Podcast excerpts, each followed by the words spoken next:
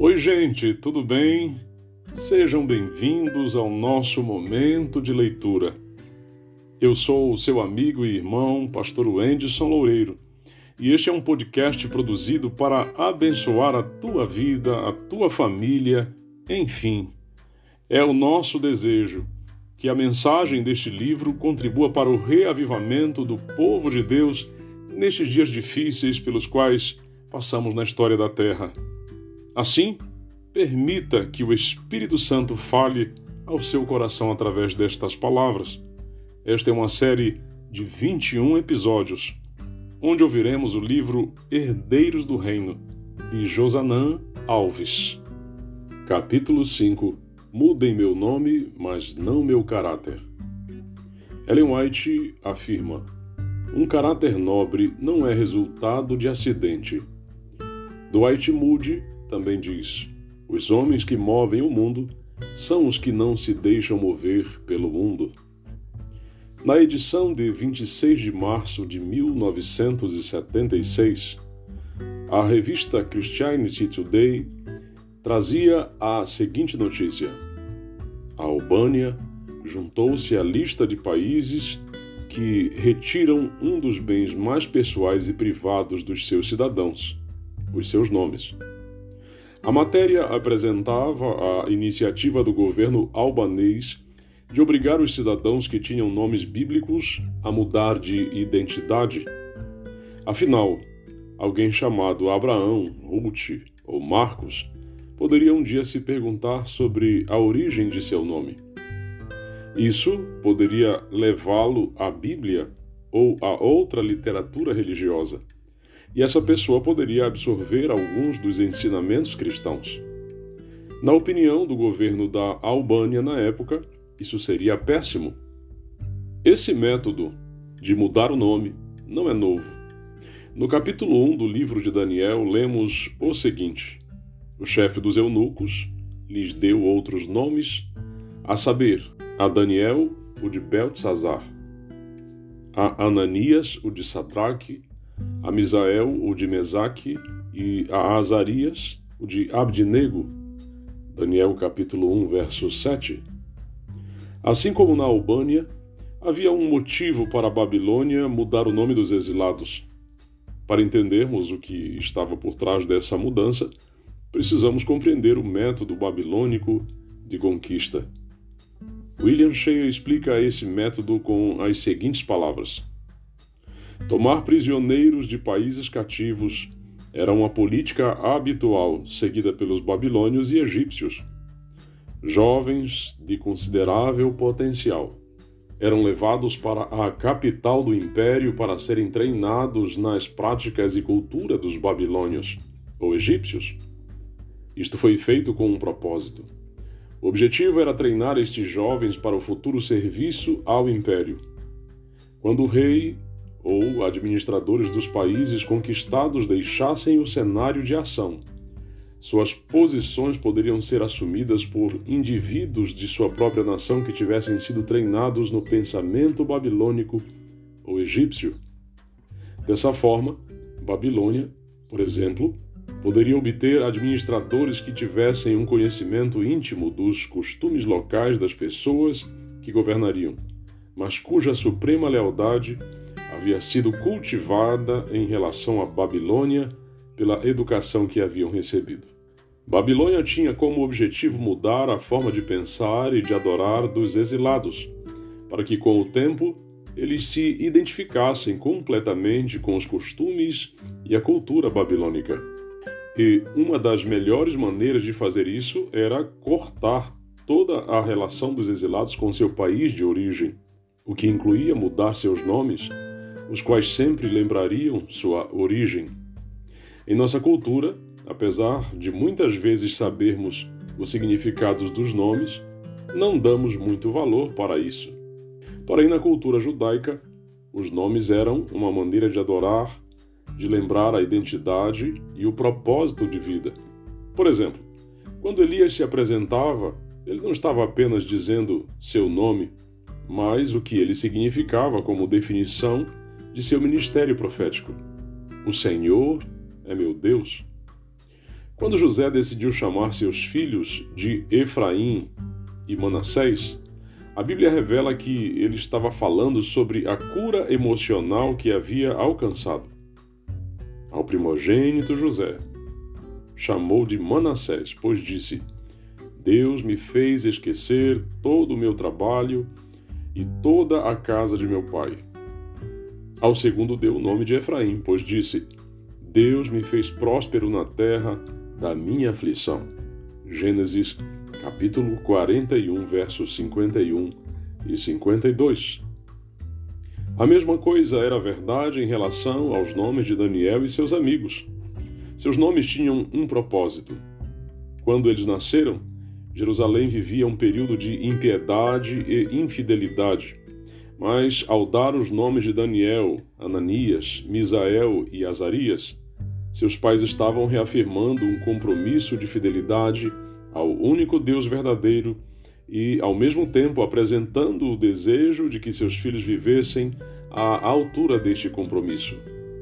Quando Babilônia mudou o nome deles, tinha a intenção de destruir esse propósito e fazê-los abandonar a fidelidade e o compromisso com o Deus de seus pais.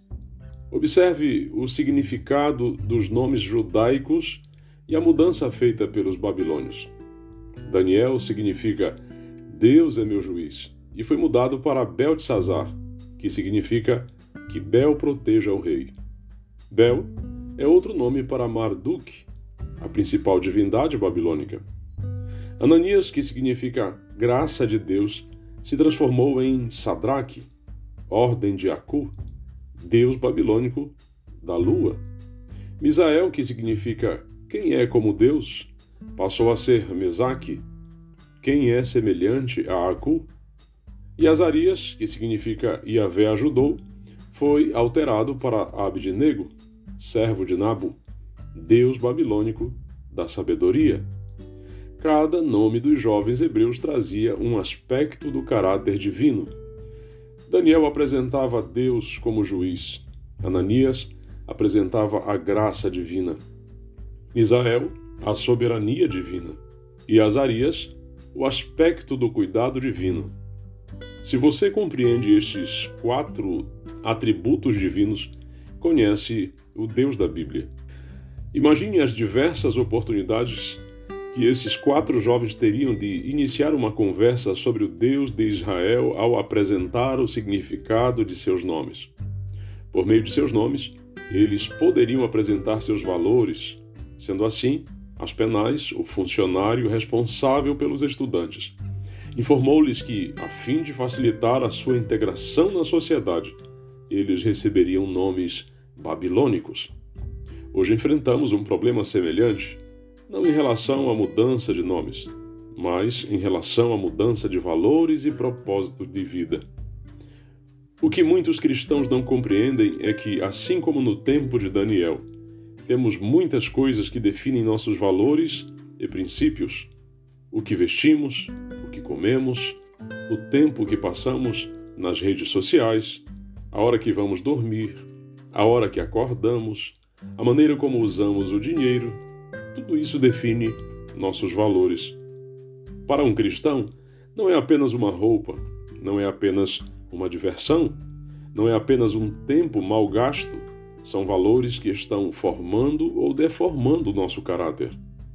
Ellen White explica esse ponto com as seguintes palavras: Cada atitude tem caráter e importância duplos. É virtuosa ou viciosa, certa ou errada segundo o motivo que o impele. Uma ação errada, pela repetição frequente, deixa uma impressão perene na mente de quem a pratica e também na dos que com ela estão ligados em qualquer relação, seja espiritual ou temporal. Deus seja louvado porque ao longo das eras sempre existiram pessoas que decidiram viver de acordo com os valores do reino dos céus, mesmo pondo em risco a vida na terra. Assim foi a vida do pastor Jean Louis Pasquale, que viveu durante a terrível perseguição do século XVI. Ele era natural da Itália. A ele foi dado o perigoso, mas honroso trabalho de ser ministro na região da Calábria, um dos lugares na Itália onde a perseguição era mais intensa. Com sua chegada, o zelo e a coragem do rebanho da Calábria foram reavivados. A poderosa pregação do pastor Jean acendeu o fogo de uma forte perseguição. Os sacerdotes que haviam tolerado a heresia não mais podiam ficar calados. O pastor Jean foi levado à prisão de Cossesa, onde ficou confinado por oito meses, sendo posteriormente aprisionado em Roma.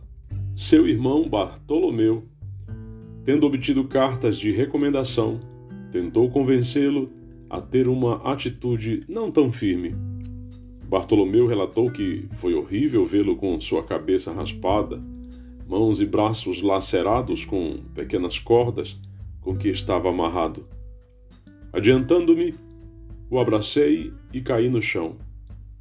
No entanto, o pastor Jean lhe disse com firmeza: Se és um cristão, por que te entristeces desta forma? Não sabes que não cai uma folha ao chão sem a vontade de Deus? conforte-se em Jesus Cristo, pois os problemas presentes não se comparam com a glória do porvir. Tão grande é a minha alegria que me sinto livre do cativeiro, e eu estou preparado para morrer por Cristo, e não apenas uma vez, mas dez mil vezes, se fosse possível. Seu irmão, que era um romanista, ofereceu-lhe metade de sua fortuna para ele se retratar e salvar sua vida. Oh, meu irmão, disse ele, o perigo em que estás envolvido me causa mais angústia do que tudo o que tenho sofrido. No dia 8 de setembro de 1560, ele foi tirado da prisão, levado para o convento della Minerva e apresentado perante o tribunal papal. Jean-Louis Pascali confessou seu Salvador e, com semblante sereno, que seus juízes não estavam acostumados a ver, ouviu a sentença de morte que foi executada no dia seguinte. Você pode pensar que o pastor Jean Pascali morreu por causa da perseguição ou por causa da ira do papado. Mas a verdade é que ele morreu por ter a coragem de não abrir mão de seus valores e princípios. Assim como Daniel e seus amigos, estamos vivendo em uma sociedade que, dia após dia, tenta destruir ou refazer nossos valores e padrões bíblicos, e muitas vezes isso acontece de maneira sutil e silenciosa. Ao longo do livro de Daniel, vemos claramente que aqueles quatro jovens decidiram que Babilônia poderia mudar seus nomes, mas não seus valores, não sua identidade, muito menos seu caráter. Convido você a tomar a decisão de ver todas as coisas como importantes para a nossa formação moral. Decida viver de acordo com o padrão divino e fazer com que cada escolha de sua vida glorifique seu único e verdadeiro Deus. Ore neste momento e fale a Deus de seu compromisso. Vamos orar? Ó oh, Pai, em nome de Jesus Cristo, intercedo nesta hora por cada homem, por cada mulher que ouve esta palavra. Talvez alguns tenham passado pela fragilidade espiritual, e é por eles que clamo, pedindo Deus libertação e restauração na fé. Glorificamos o teu nome por aqueles que permanecem fiéis mesmo em face das provações. Sustenta teu povo, Senhor. Os entregamos perante ti em nome de Jesus Cristo. Amém, Senhor, e graças a Deus.